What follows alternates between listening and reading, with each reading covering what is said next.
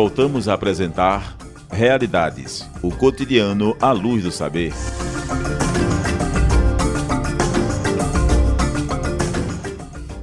Retornamos com o nosso tema da educação popular, professor Alexandre Simão.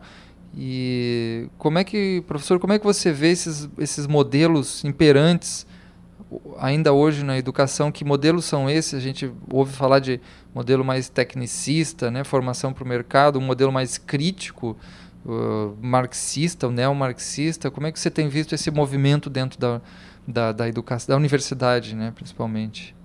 É, é, na verdade, nós temos tido muita dificuldade né, de avançar numa reflexão mais mais efetiva né, sobre a própria educação, mesmo no âmbito da universidade, né, o que é escandaloso. Né? Você, por exemplo, é, lá no curso de pedagogia, que é onde a gente né, atua de forma mais intensa. Você está coordenando o curso Estou coordenando agora, o curso de pedagogia, num processo de reforma, né, exatamente tentando alterar né, a uhum. base de organização curricular né, do curso, que de alguma maneira ordena a própria ideia que a gente tem uhum. né, do que significa formar né, um professor que vai lidar né, com a educação nos mais diferentes espaços.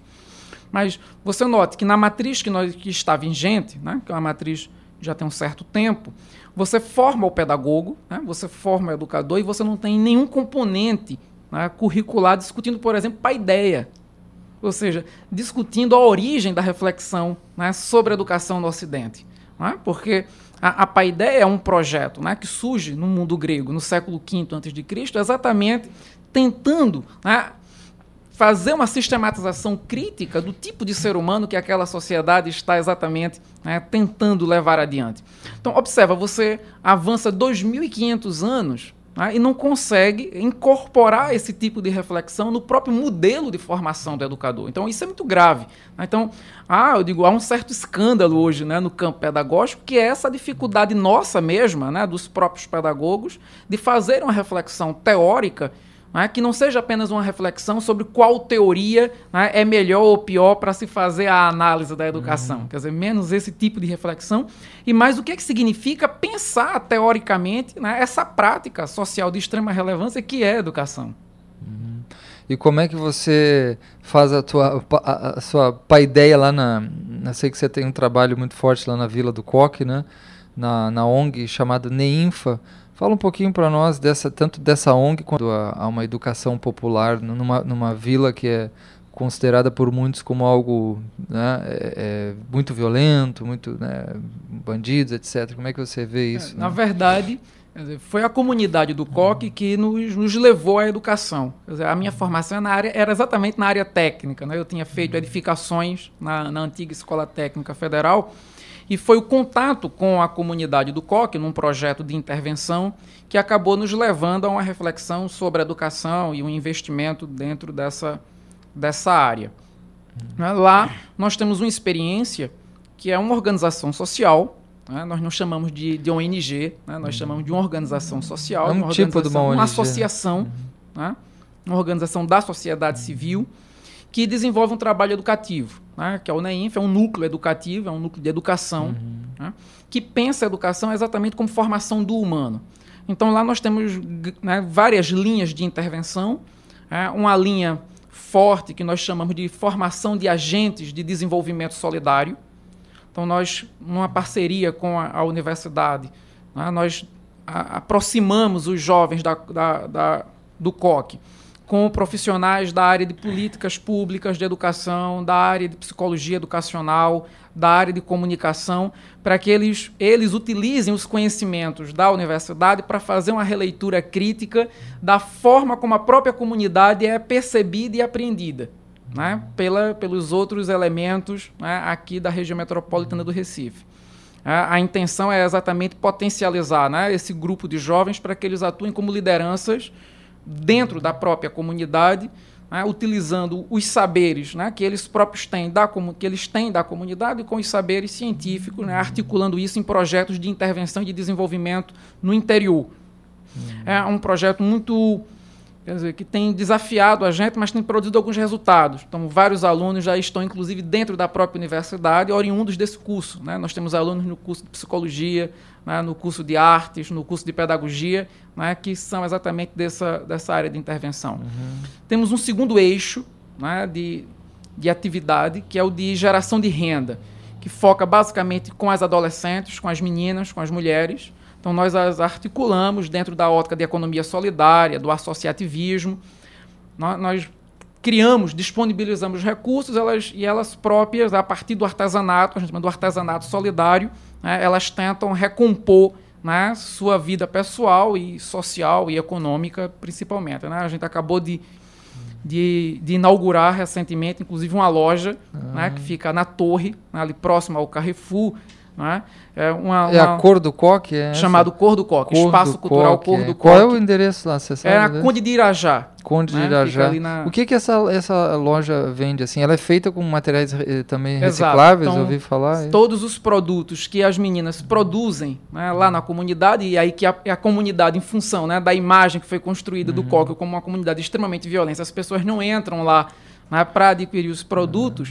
Uhum. Então, nós mas é. abrimos é. esse espaço exatamente para isso. Pois é, professor Alexandre, nos, nos relate um pouco para o ouvinte da universitária aí essa, essa, o que, que você acha disso, dessa visão. O qual que é essa violência toda que se fala? O que, que aconteceu com essa imagem? O que, que é isso? É, o, o COC é sui generis, né? ele tem um, uma história muito singular né? no contexto da região metropolitana do Recife no que se refere à violência. Uhum. Ele não é mais nem menos violento do que outros bairros né? dizer, da própria região metropolitana do Recife. Ele está dentro do perfil que a gente encontra né, em várias outras comunidades, em vários outros bairros. O que tem e, a questão do tráfico também. É, quer dizer, entretanto, quer dizer, quando você recupera a história da comunidade, você encontra alguns fatos marcantes. Por exemplo, né, um, um, elemento que nos ajudou muito a entender o COC foi o Gilberto Freire, né, o, sociólogo Gilberto Freire, que escreveu um pouco sobre aquela região. Né, porque no curso de agente de desenvolvimento comunitário, os meninos recuperam a memória. E aí uma das perguntas que a gente tinha era o porquê coque, né? de onde vinha esse nome. E aí quem nos ajudou isso foi exatamente o Gilberto Freire, né? que explica exatamente no final do século XIX e início do século XX, com a abertura do porto né? aqui no Recife, então toda a produção de cana-de-açúcar e de algodão vai ser comercializada aqui no porto. Então os senhores de engenho eles contratam os capangas, que eram homens armados, que vão fazer a segurança. Então, enquanto esses produtos são comercializados no porto, esses capangas eles vão se estabelecendo exatamente naquela área do entorno. E o Gilberto Freire diz: aquela região aqui, que vai do bairro de São José até o aterro de Afogados, fica conhecido como a área dos cocudos. Cocudos. Né? É, a área de gente de ah. coco duro, quer dizer, é, que eram pessoas que a, a qualquer né, mal entendido, hum. elas reagiam né, de forma muito né, drástica, né? E a maioria era armada, então tinha isso. Então isso foi criando todo um imaginário. Daí veio né? o coque, é. O coque é um, exatamente deriva disso. Né? Só então, que os cocudos não estão mais lá. e aí estão, continua a fama né? dos Você tem toda uma mudança, mas constrói, legitima esse imaginário daquela região como sendo uma região né, violenta. O, que se complex, né, fica muito mais complicado a partir dos anos 70, né, quando você tem uma urbanização muito acelerada naquela naquela região, quer dizer, os índices de desenvolvimento humano muito precários, quer dizer, a própria prefeitura publicou, né, a prefeitura do Recife, um atlas do desenvolvimento humano, quer dizer, o COC está exatamente né, um dos bairros que tem um dos piores índices de desenvolvimento humano. Então não dá para a gente desatrelar né, os índices de violência com a dificuldade da população local acessar direitos que são fundamentais, inclusive o direito à terra. Né? Você veja, o COC é ZEIS, é uma zona especial de interesse social. E há 20 anos que nós lutamos pela posse da terra e ainda não conseguimos. Então você tem exatamente essa situação, né, mas que aí conflui com esse imaginário né, que será tem mais que ou menos um nenhum, século. Será que aí. não tem nenhuma especulação imobiliária querendo transformar ah, aquilo lá, claro. assim como assim como o hospital da, da, da Ulisses Pernambucanos vão querem transformar em shopping agora, aliás, tudo, né? Aquelas torres da Moura do B lá dentro da água, lá, é uma coisa escandalosa. Como é que é. pode isso? Né? Os manguezais sendo destruídos e agora, quem sabe, não vão, lotear o coque também. O que, que tu acha? É, esse é um debate que as tem lideranças comunitárias disso, né? vêm fazendo há muito tempo. Né? A gente nota, inclusive, há vários prédios de luxo né, que estão né, exatamente no entorno e se aproximando. Então, Há uma hipótese, né? A gente ninguém sabe, ninguém né, pode aferir isso, mas a gente acredita que essa dificuldade, por exemplo, da legalização da posse da terra, né, está exatamente associada com outros interesses mercantis muito fortes dentro daquela área, já que ela liga né, o centro do Recife com a zona sul. Né, então ali você tem um corredor de passagem, você, né, o coque está praticamente né, no centro da cidade do Recife, o que é, né, às vezes as pessoas, né, quando eu dizia isso na tese de doutorado, né, o, o COC é da periferia urbana. Ela dizia, mas como na periferia urbana se o COC está dentro da cidade? Mas a periferia aí uma ideia mais sociológica, né? Então, quer dizer, não é periferia no sentido geográfico, né? Então, o COC é uma comunidade periférica, mas que paradoxalmente está no centro do Recife. Né? É, ou seja, geograficamente, ela não é periférica. Não é né? periférica, né? É. Mas está lá dizer, é. nessa condição. E como é que nessa, nesse trabalho de educação popular do DEINFA, né, dessa essa associação muito importante lá dentro do Vila do Coque, já tem o que 15, 20 anos? 20 anos, 20 anos de atuação, incrível, anos. né?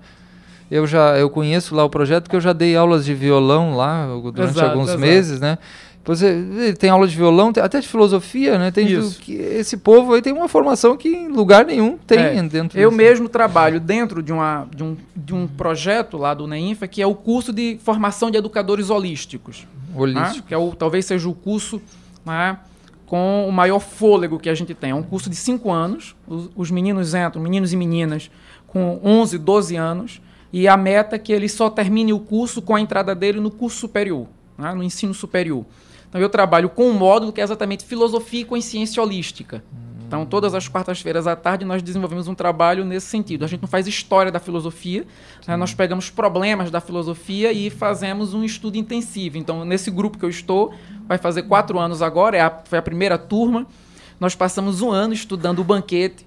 Né? Começamos com o banquete do Platão, todos têm acesso ao material, a gente vai lendo né, gradativamente. Lemos o Fedro, passamos mais um ano lendo o Fedro. E como é que vocês ligam isso com, a, com o dia a dia? Assim? É, porque essa é a provocação. Então, a, no caso da filosofia, a gente chama filosofia com ciência holística, porque o papel da filosofia não é exatamente dar noções de história da filosofia, uhum. mas de instigar um pensamento crítico, um pensamento reflexivo que propicia a ele pensar a si mesmo sem dissociar-se, né? quer dizer, sem se dissociar da comunidade em que, em que vive e sem reduzir os problemas da comunidade a, a, a, a, dimensões. Por exemplo, a gente pensar a comunidade do COC não apenas a partir das questões econômicas. Então, há muitos problemas econômicos no COC, mas, quer dizer, mas o COC ele não vai, né, quer dizer, crescer enquanto comunidade apenas lidando com as questões econômicas. Então, o desafio nosso lá no módulo de filosofia é exatamente desenvolver uma visão de totalidade né, dos problemas e das soluções né, dentro da comunidade. Uhum.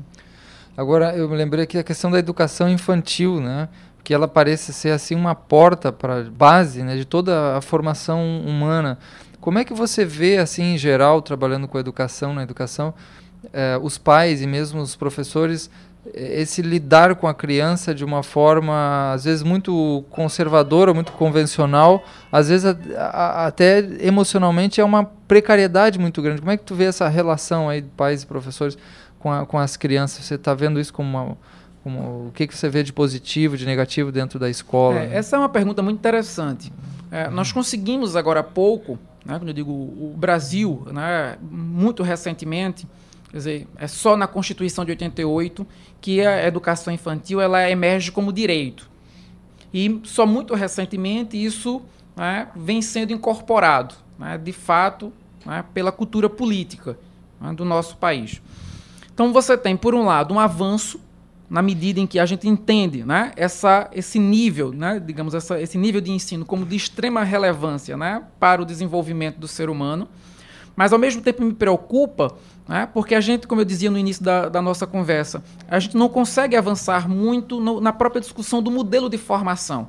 Então, o que me preocupa é, é ver, por exemplo, uma expansão né, da, das escolas ou dos espaços de educação infantil, mas ainda espelhando um modelo né, de escola que é esse que eu chamei aqui do modelo cognitivista. Então, você muito precocemente, uma preocupação até de muitos pais, de muito precocemente preparar né, as crianças para o domínio de habilidades e de conteúdos instrumentais, quando o objetivo da formação nessa fase é exatamente a formação, quer dizer, da personalidade no sentido mais amplo. É, né? do, dessa coisa do imaginário, do emocional, Exato. do criativo, né, do, das relações humanas. Né, a dimensão que... lúdica. Lúdica. Né? A, a, dimensão da, a dimensão da própria sociabilidade, né, quer dizer, de preparar a criança para o vínculo social, para as relações com outras crianças, com outros valores, mas ainda muita preocupação, quer dizer, em termos de aprendizagem de habilidades muito técnicas, né? então uma preocupação né, da tarefa, né, do exercício, né, do professor né, da educação como infantil, se fosse como um... aquele que precisa estar passando a tarefa, passando o exercício, né, quer dizer, né, preparando, sobretudo uma preocupação com a alfabetização. Então você normalmente você